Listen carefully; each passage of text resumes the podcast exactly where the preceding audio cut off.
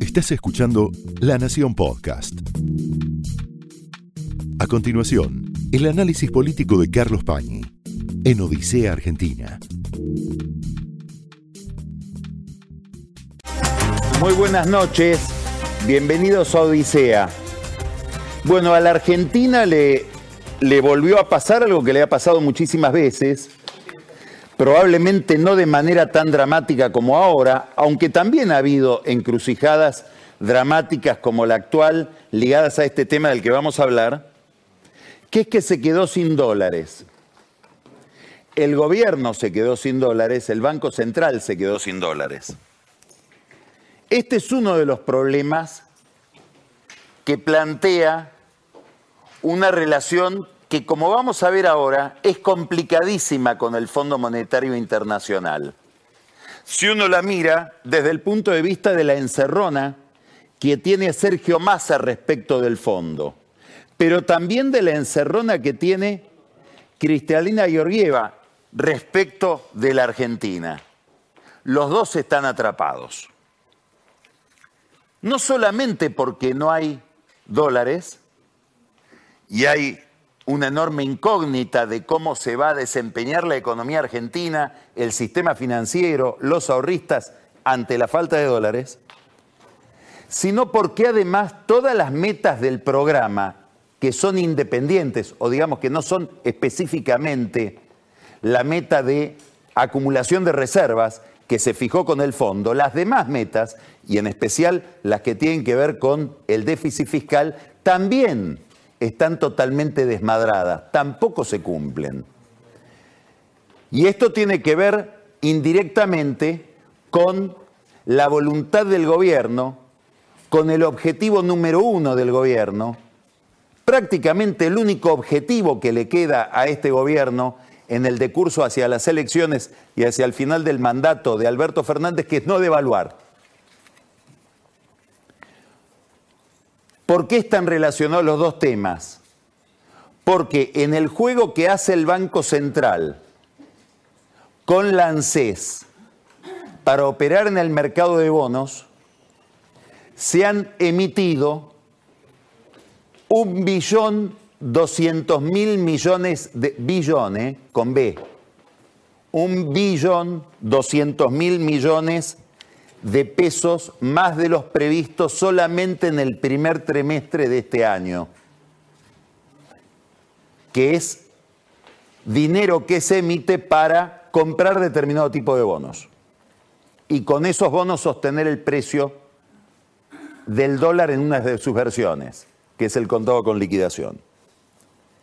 Si vamos a la deuda flotante del Tesoro, la deuda del Ministerio de Economía, de Hacienda, en el primer trimestre duplicó el nivel en que estaba a fin del año pasado, en diciembre. Es decir, estamos hablando de distorsiones muy graves, muy difíciles de manejar por parte del ministro de Economía. Esto lo pone en una situación a masa y a la política del gobierno, muy inconveniente desde el punto de vista electoral, no solamente porque la mala economía deteriora el caudal electoral del gobierno, sino porque lo obliga a tomar decisiones que son las peores en una campaña electoral para cualquier gobierno. Miren esto. Este es el boletín oficial del sábado. Es rarísimo que un sábado aparezca una edición del boletín oficial con medidas importantes. Esto casi pasó inadvertido, porque se publicó un sábado. Y había que publicarlo este sábado porque había que cumplirle al fondo antes de que termine abril con esta medida que dice gas natural, decreto 250 del año 2023, que es un tarifazo del gas. Está escrito para técnicos, son en realidad adendas de contratos, de convenios, con cada distribuidora de gas de las que hay en el país, aumentando los precios de la distribución de gas. Todavía falta, que tiene que venir en estos días, el ajuste del precio de la tarifa eléctrica. Yo recuerdo, y todos deberíamos recordar, fines del 2020, con vistas a las elecciones del 2021, cuando Cristina Kirchner lo llamó a su despacho a Martín Guzmán a decirle ni se te ocurra aumentar tarifas más allá del 9% en el año electoral, porque vos estás ahí en el Ministerio de Economía, en ese sillón, porque yo gano elecciones. No puede hacer lo mismo con Massa, que pocos meses antes de las primarias tiene que dar este tarifazo para poder cumplir en algo con Georgieva, de tal manera que Georgieva y el fondo tengan algún argumento del cual agarrarse para darle más dólares de los que él esperaba o de los que el fondo le tendría que dar, que este es el principal problema. Insisto, todavía falta el ajuste de la tarifa eléctrica. Mientras tanto sigue habiendo, dentro del problema dólar, una distorsión que va complicando más la economía día a día, que es la brecha cambiaria.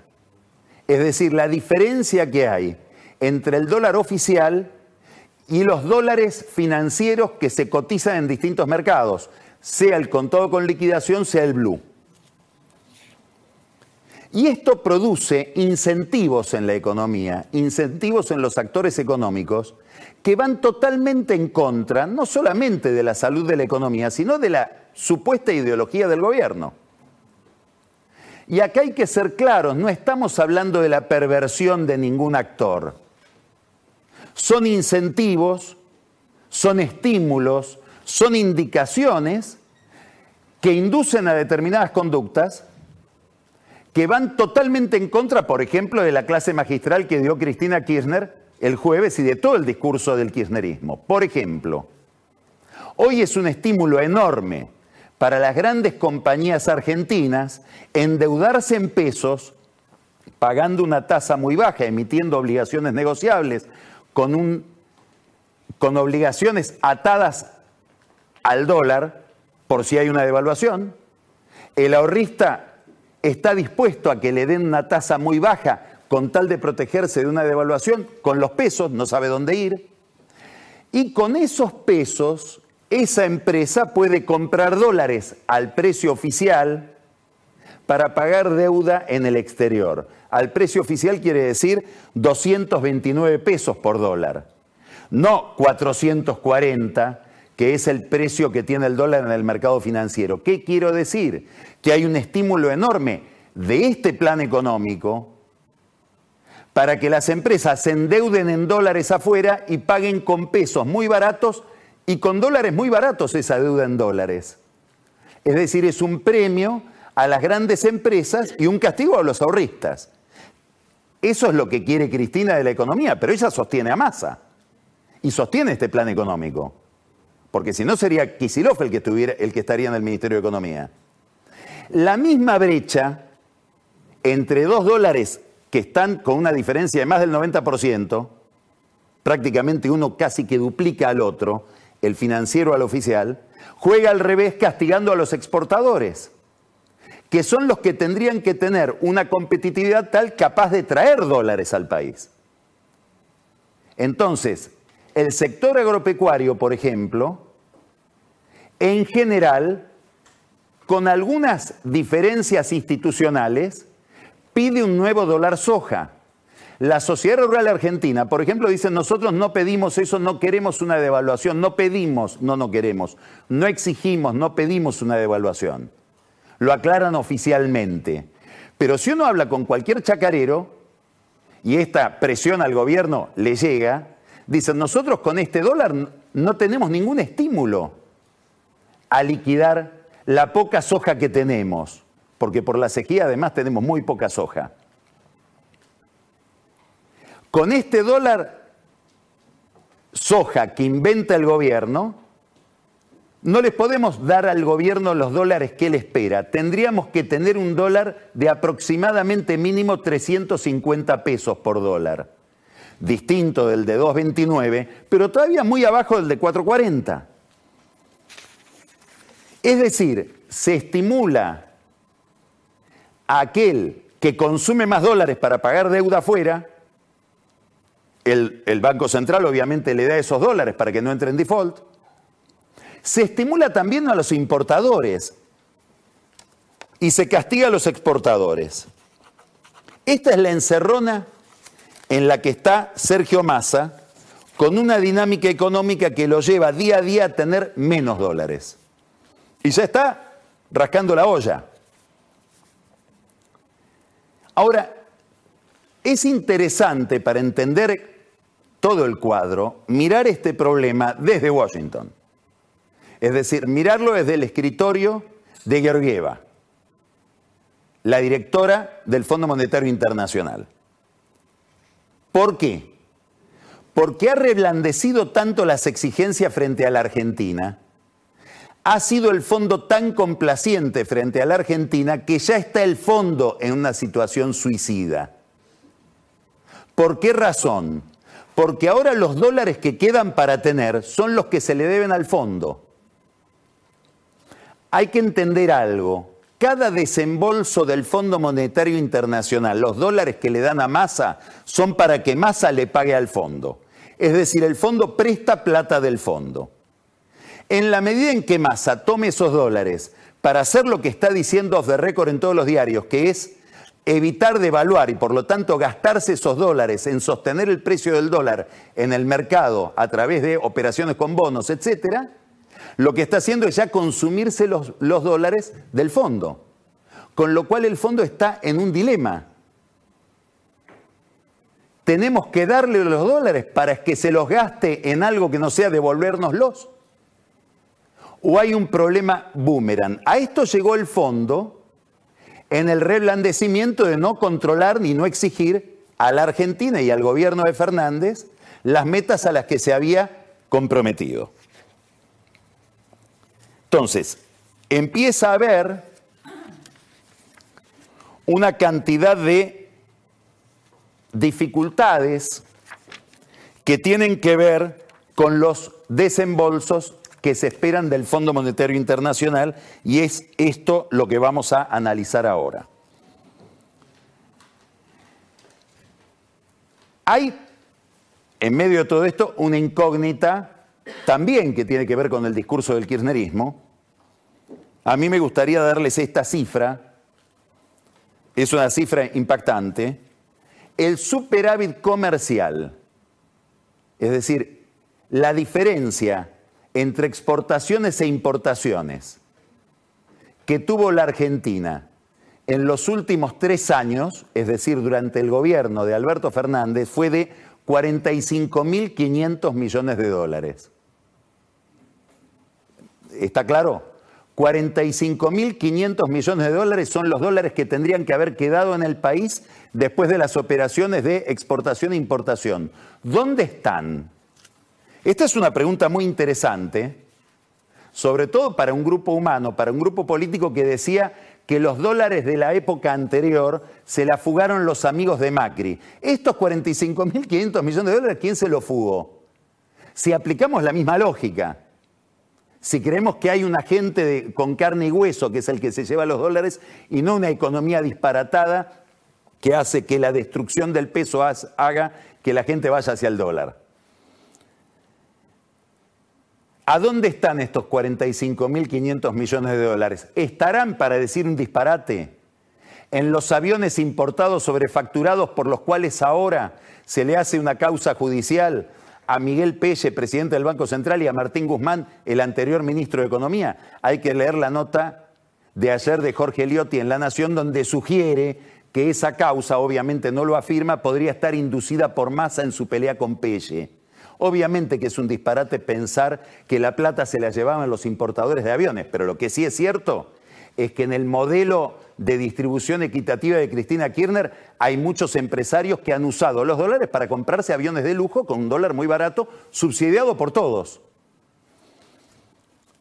A propósito de aviones, hubo una nota muy interesante la semana pasada, vuelvo a la Nación, de Diego Cabot, informándonos sobre el avión que acaba de comprar Alberto Fernández, que lo quiere de color celeste cielo, lo cual tiene una, una, gota de romanticismo como todo lo que rodea al presidente.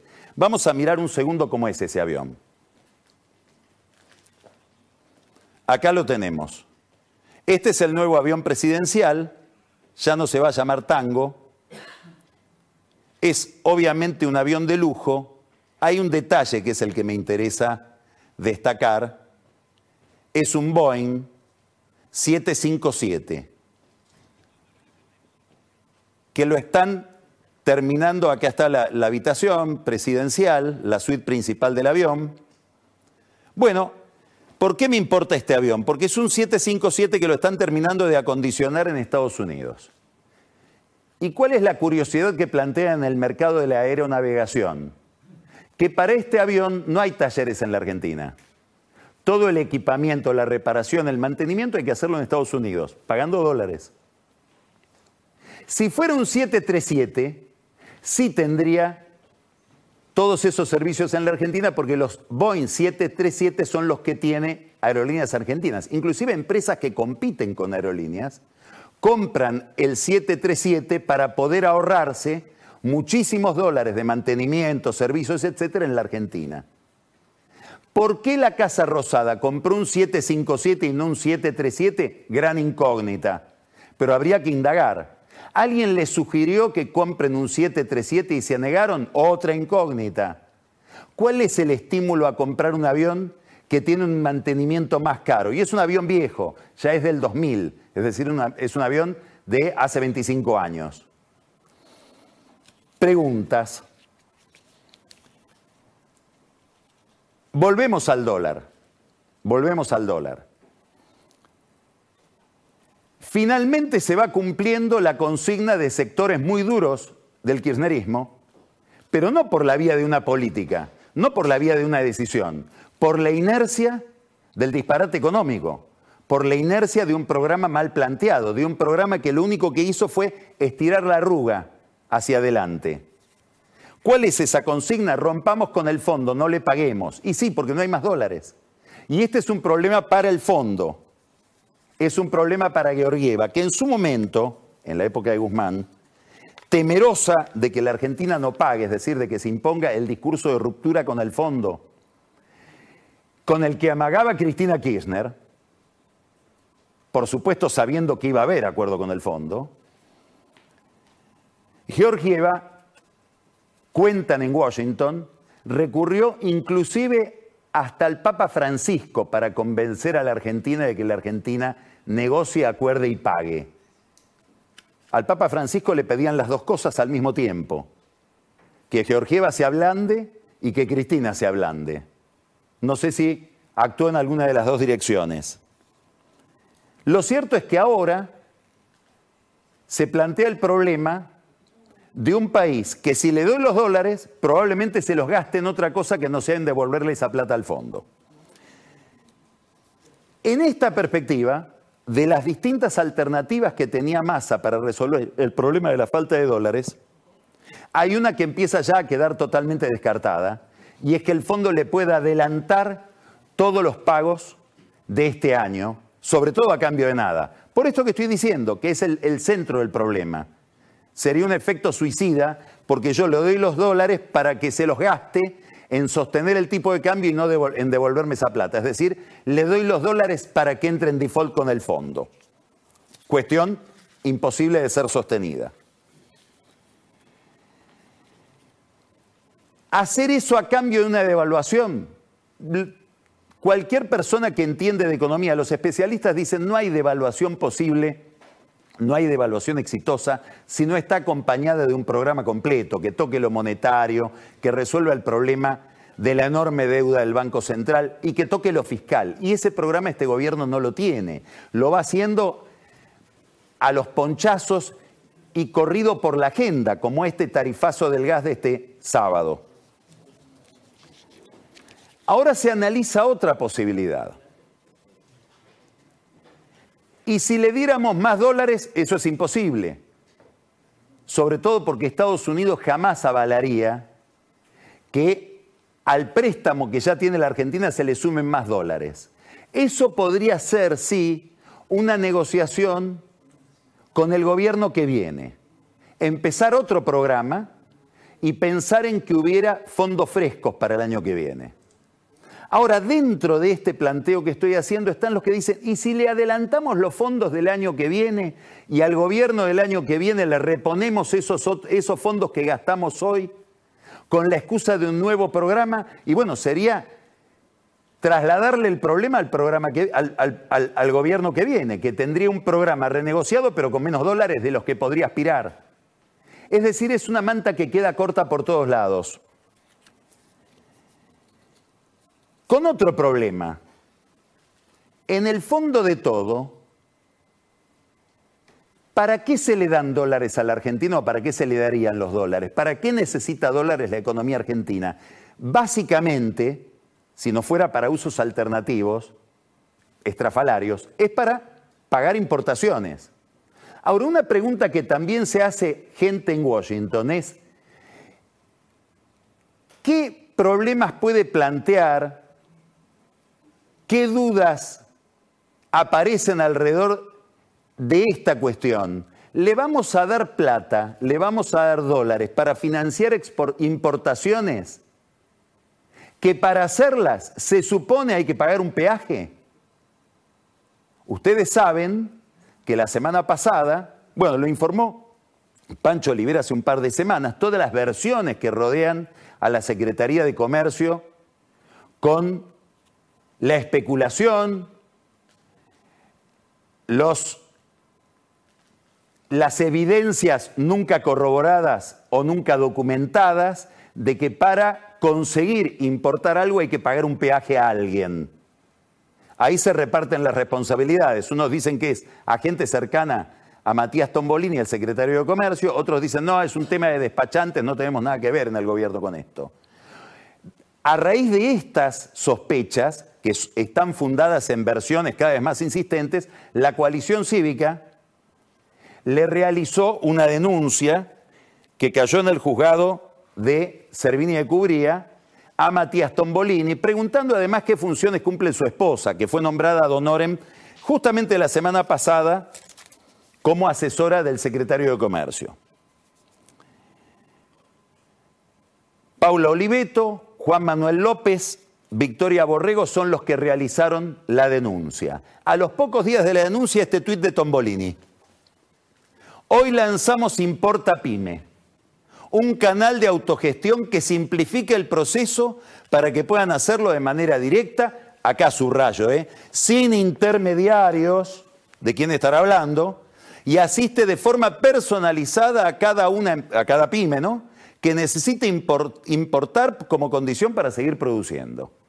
Es decir, después de mucho tiempo de estar manejando el tema de las importaciones, qué casualidad, cuando llegó una denuncia penal por el cobro de coimas, dice ahora vamos a transparentar. ¿Por qué no lo hizo al comienzo? Gran signo de interrogación también, no sabemos. La pregunta es, ¿el fondo le va a dar dólares a un gobierno que parte de esos dólares los destina al cobro de coimas? Sea del gobierno, de importadores, de despachantes, ahí cada uno elige su versión. Este es un signo de interrogación que se empezaron a plantear también en Washington. Ahora, todo este problema argentino la encuentra Georgieva en un momento complicado para ella. Hay que mirar un detalle que ya hemos destacado acá. Cuando uno mira las fotos de masa en el fondo no aparece más Georgieva, aparece Gita Gopinath que es la, segunda de representante de Estados Unidos en el fondo. Es decir, de Argentina ahora hacete cargo vos. Da la impresión de que Gopinath ya se da cuenta también de ese juego interno. Problemas de las burocracias. Se escuchan cada vez más críticas al fondo en Washington, no ligadas a la Argentina, pero el caso argentino es un caso que ilustra este estado de reproche hacia el Fondo Monetario Internacional. De hecho, Jay Sambo, que es el segundo del Tesoro de los Estados Unidos, es el funcionario encargado de las relaciones internacionales de la Secretaría del Tesoro, el segundo de Yellen, en una reunión privada organizada por un banco de inversión, planteó las demoras del fondo en resolver algunos problemas de algunos países como por ejemplo Zambia y Ghana que están intentando entrar en programas del fondo y el fondo se demora en resolver la situación. Todo esto detrás de un gran telón de fondo que es el que explica el cuestionamiento sobre el fondo y que el tema empiece a estar en el centro del debate entre los especialistas de Washington, que es el siguiente. Frente a países, por ejemplo, como la Argentina, frente a toda América Latina, China viene con la billetera del Estado, puede responder a demandas inmediatamente y ganar territorio político sin demasiadas deliberaciones.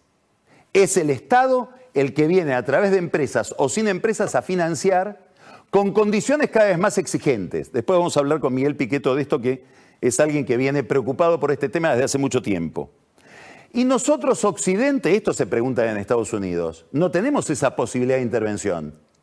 Probablemente debería ser el fondo el que tendría que tener más celeridad para que nosotros peleemos el terreno de China.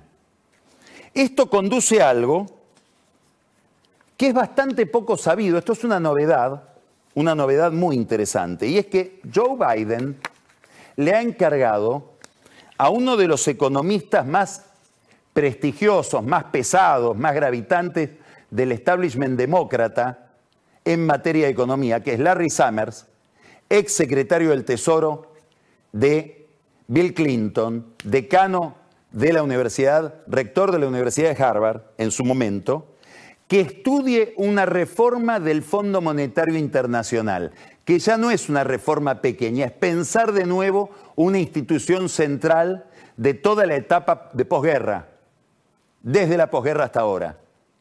Y acaba de estar en el banquillo de los acusados Georgieva, que aparentemente entiende al fondo más como un banco de desarrollo que como una institución que debe garantizar la salud macroeconómica de los países, no hacer puentes o distribuir plata para la justicia social. Eso en todo caso le corresponde a otras instituciones. Pero es importante que en la cabeza del presidente de Estados Unidos ya está, sobre todo por el conflicto con China, la idea de hacer una gran reforma de una institución importantísima como el fondo se lo encarga a un economista muy prestigioso demócrata como Summers y tiene que ver con una institución donde los Estados Unidos tienen una gravitación extraordinaria porque son el principal socio. El segundo es Japón. Amenaza sobre Georgieva, más otras amenazas, porque hay gente que ya se prueba su traje. Cuando venza su mandato, algunos dicen que antes, está Nadia Calviño, la ministra de Economía de España, Bruno Le Maire, el ministro de Finanzas de Francia, que quieren ser los nuevos titulares del Fondo Monetario Internacional con otra política muy distinta de la de Georgia, que tendería a recuperar el prestigio del fondo, si es que lo tuvo en los últimos años, muy difícil, como garante de la salud económica de un programa, que es lo que falla en la Argentina. Este es el problema en el que está el fondo, que queda atrapado en una crisis de muy difícil solución y corre riesgo su prestigio enormemente. Entonces estamos ante una encerrona de masa respecto del fondo y una encerrona de Georgieva respecto de masa. Y esa encerrona plantea un problema político.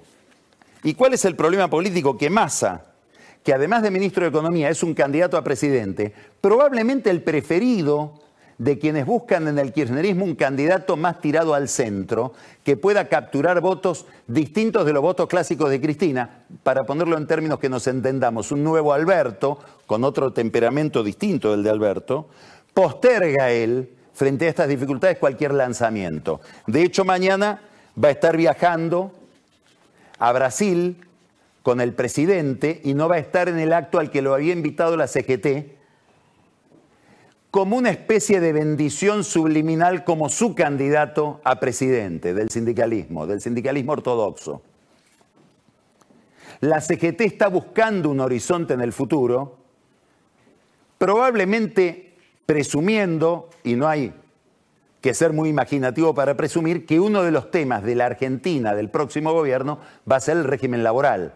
Entonces busca alianzas en la política. No me extrañaría que dentro de poco, si es que no la hubo ya, haya una reunión secreta o discreta de la cúpula de la CGT, la misma que promueve a Massa con Rodríguez Larreta. Atenti, Massa. Esta encerrona plantea varios problemas y uno de los problemas nuevos, mejor dicho, no nuevo, renovado, que reaparece en la Argentina, es la presión sobre la prensa.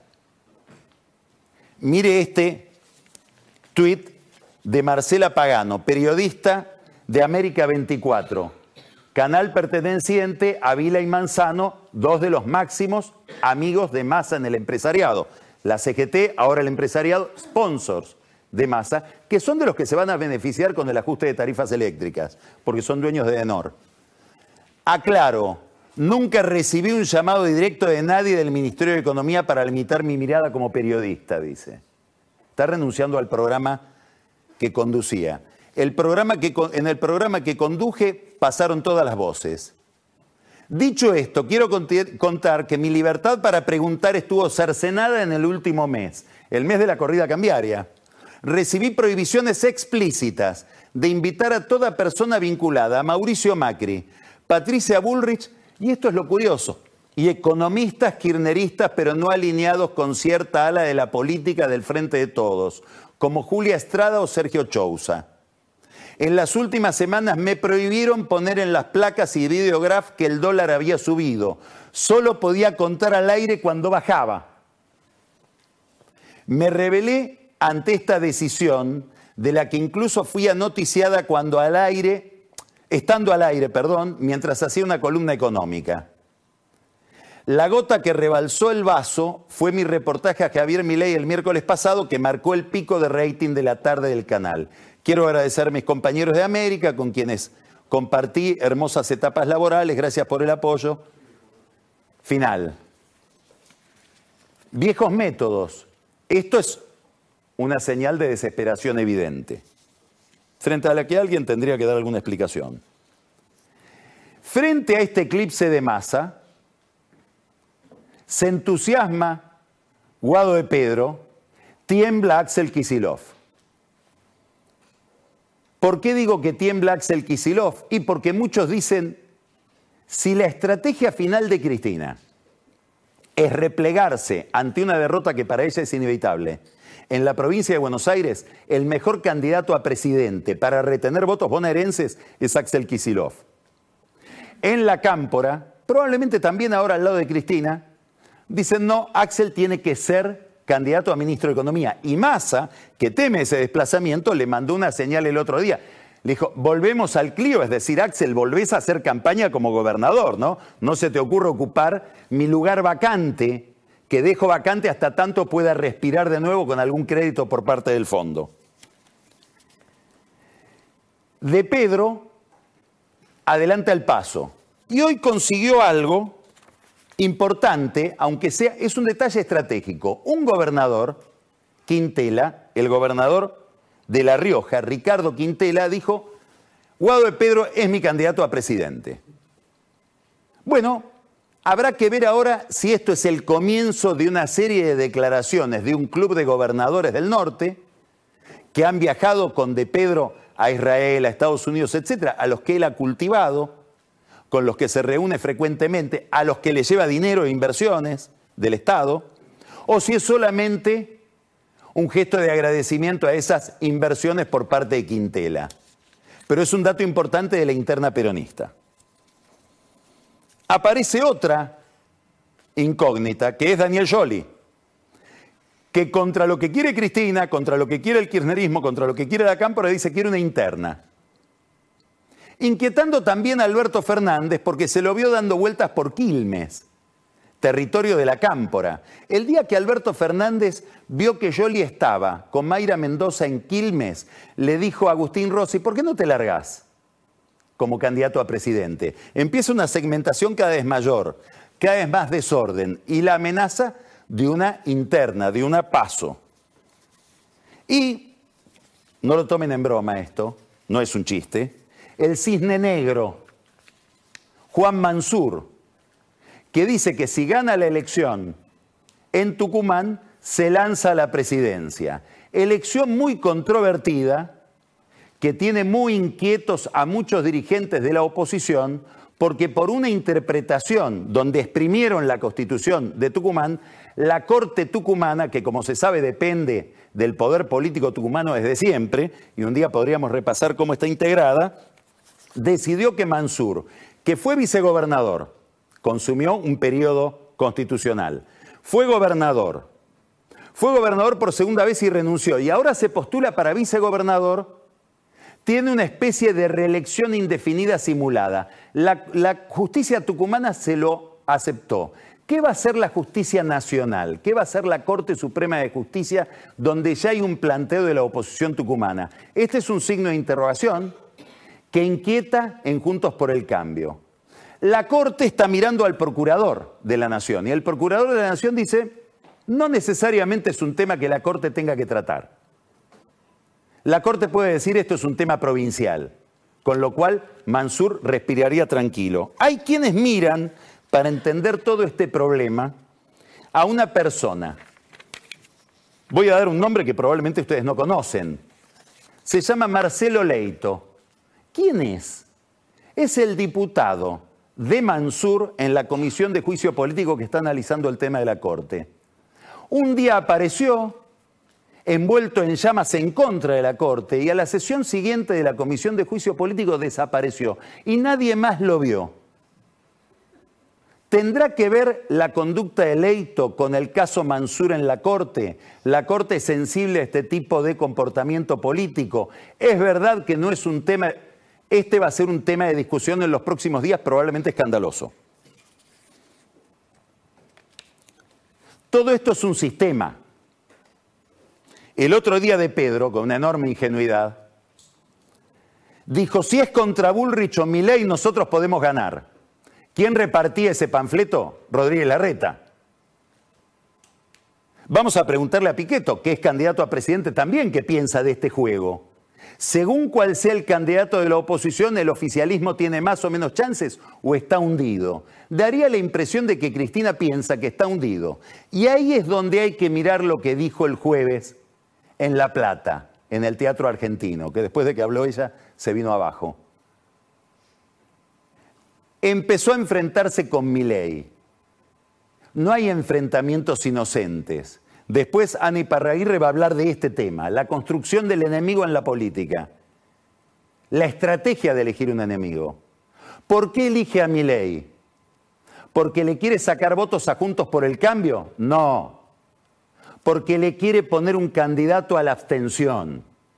Lo que tiene que lograr Cristina Kirchner es que el voto desencantado de su gobierno, por la pésima gestión política de Alberto, por el mal invento de haberlo puesto como presidente y por la pésima gestión económica, ese voto que no va a volver al frente de todos, no vaya juntos por el cambio y tenga un candidato.